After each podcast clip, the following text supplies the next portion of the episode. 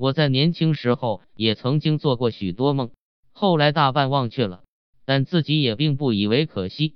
所谓回忆者，虽说可以使人欢心，有时也不免使人寂寞。使精神的思虑还牵着几世的寂寞的时光，又有什么意味呢？而我偏苦于不能全忘却，这不能全忘的一部分，到现在变成了内涵的来由。我有四年多，曾经常常，几乎是每天。出入于制铺和药店里，年纪可是忘却了。总之是药店的柜台正和我一样高，制铺的是比我高一倍。我从一倍高的柜台外送上衣服或首饰去，在五密里接了钱，再到一样高的柜台上给我久病的父亲去买药。回家之后又需忙别的事了，因为开方的医生是最有名的，以此所用的药引也奇特。冬天的芦根。经霜三年的甘蔗，蟋蟀药园队的结子的平地木，多不是容易办到的东西。然而我的父亲终于日重一日的亡故了。有谁从小康人家而坠入困顿的吗？我以为在这途路中，大概可以看见世人的真面目。我要到 M 进 K 学堂去了，一仿佛是想走异路，逃异地，去寻求别样的人们。我的母亲没有法，办了八元的川资。说是有我的自辩，然而一哭了。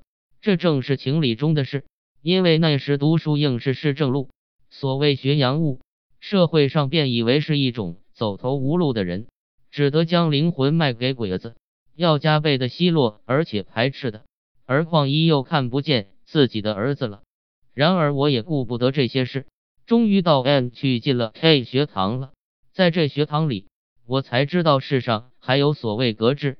算学、地理、历史、绘图和体操，生理学并不教，但我们却看到些木板的全体心论和化学卫生论之类了。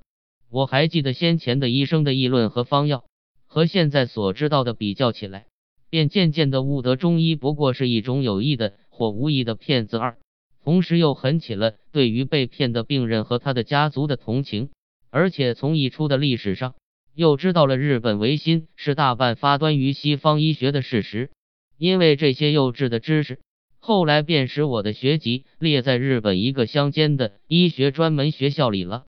我的梦很美满，预备卒业回来，救治像我父亲似的被误的病人的疾苦。战争时候便去当军医，一面又促进了国人对于维新的信仰。我已不知道教授微生物学的方法，现在又有了怎样的进步了。总之，那时是用了电影来显示微生物的形状的，因此有时讲义的一段落已完，而时间还没有到，教师便映些风景或实时的画片给学生看，以用去这多余的光阴。其实正当日俄战争的时候，关于战士的画片自然也就比较的多了。我在这一个讲堂中，便需常常随喜我那同学们的拍手和喝彩。有一回。我竟在画片上忽然会见我久违的许多中国人了，一个绑在中间，许多站在左右，一样是强壮的体格，而显出麻木的神情。据解说，则绑着的是替俄国做了军事上的侦探，正要被日军砍下头颅来示众，而围着的便是来赏见这示众的盛举的人们。这一学年没有完毕，我已经到了东京了，因为从那一回以后。我便觉得医学并非一件紧要事。凡是愚弱的国民，即使体格如何健全、如何茁壮，也只能做毫无意义的示众的材料和看客。病死多少是不必以为不幸的。所以我们的第一要助是在改变他们的精神，而善于改变精神的事，我那时以为当然要推文艺，于是想提倡文艺运动了。在东京的留学生很有学法政理化以至警察工业的，但没有人治文学和美术。可是，在冷淡的空气中，也幸而寻到几个同志了。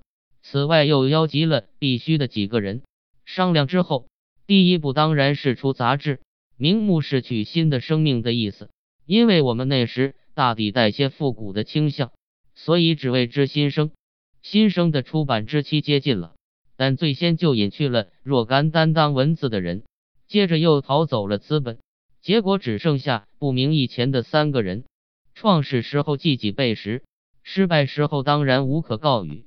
而其后却连这三个人也都为各自的运命所驱策，不能在一处纵谈将来的好梦了。这就是我们的并未产生的新生的结局。我感到未尝经验的无聊，是自此以后的事。我当初是不知其所以然的，后来想，凡有一人的主张得了赞和，是促其前进的；得了反对，是促其奋斗的。独有叫喊于生人中，而生人并无反应，既非赞同，也无反对，如置身毫无边际的荒原，无可措手的了。这是怎样的悲哀呵！我于是以我所感到者为寂寞，这寂寞又一天一天的长大起来，如大毒蛇缠住了我的灵魂了。然而我虽然自有无端的悲哀，却也并不愤懑，因为这经验使我反省，看见自己了，就是我绝不是一个振臂一呼应者云集的英雄，只是我自己的寂寞是不可不驱除的，因为这与我太痛苦。我于是用了种种法。来麻醉自己的灵魂，使我沉入于国民中，使我回到古代去。后来也亲历或旁观过几样更寂寞、更悲哀的事，都为我所不愿追怀，甘心使他们和我的脑一同消灭在泥土里的。但我的麻醉法却也似乎已经奏了功，再没有青年时候的慷慨激昂的意思了。S 会馆三里有三间屋，相传是往昔曾在院子里的槐树上缢死过一个女人的。现在槐树已经高不可攀了，而这屋还没有人住。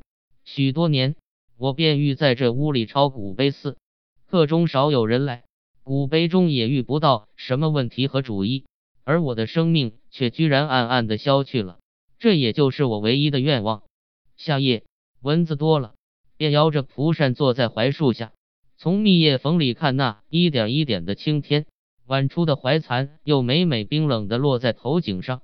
那时偶或来谈的是一个老朋友，金心一舞，将手提的大皮夹放在破桌上，脱下长衫，对面坐下了。因为怕狗，似乎心房还在砰砰的跳动。你抄了这些有什么用？有一夜，他翻着我那古碑的抄本，发了研究的质问了。没有什么用。那么你抄它是什么意思呢？没有什么意思。我想你可以做点文章。我懂得他的意思了。他们正办新青年，然而那时仿佛不特没有人来赞同，并且也还没有人来反对。我想，他们许是感到寂寞了。但是说，假如一间铁屋子是绝无窗户而万难破毁的，里面有许多熟睡的人们，不久都要闷死了。然而是从昏睡入死灭，并不感到就死的悲哀。现在你大嚷起来。惊起了较为清醒的几个人，使这不幸的少数者来受无可挽救的临终的苦楚。你倒以为对得起他们吗？然而几个人既然起来，你不能说绝没有毁坏这铁屋的希望。是的，我虽然自有我的确信，然而说到希望，却是不能抹杀的，因为希望是在于将来，绝不能以我之必无的证明来折服了他之所谓可有。于是我终于答应。他也做文章了，这便是最初的一篇狂人日记。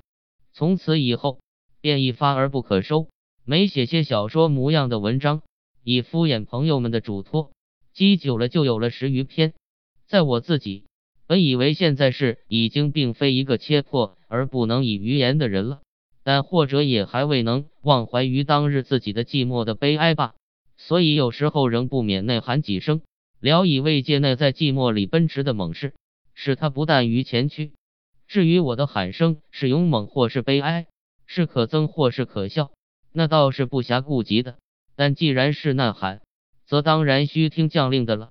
所以我往往不需用了曲笔，在要的鱼儿的坟上凭空添上一个花环。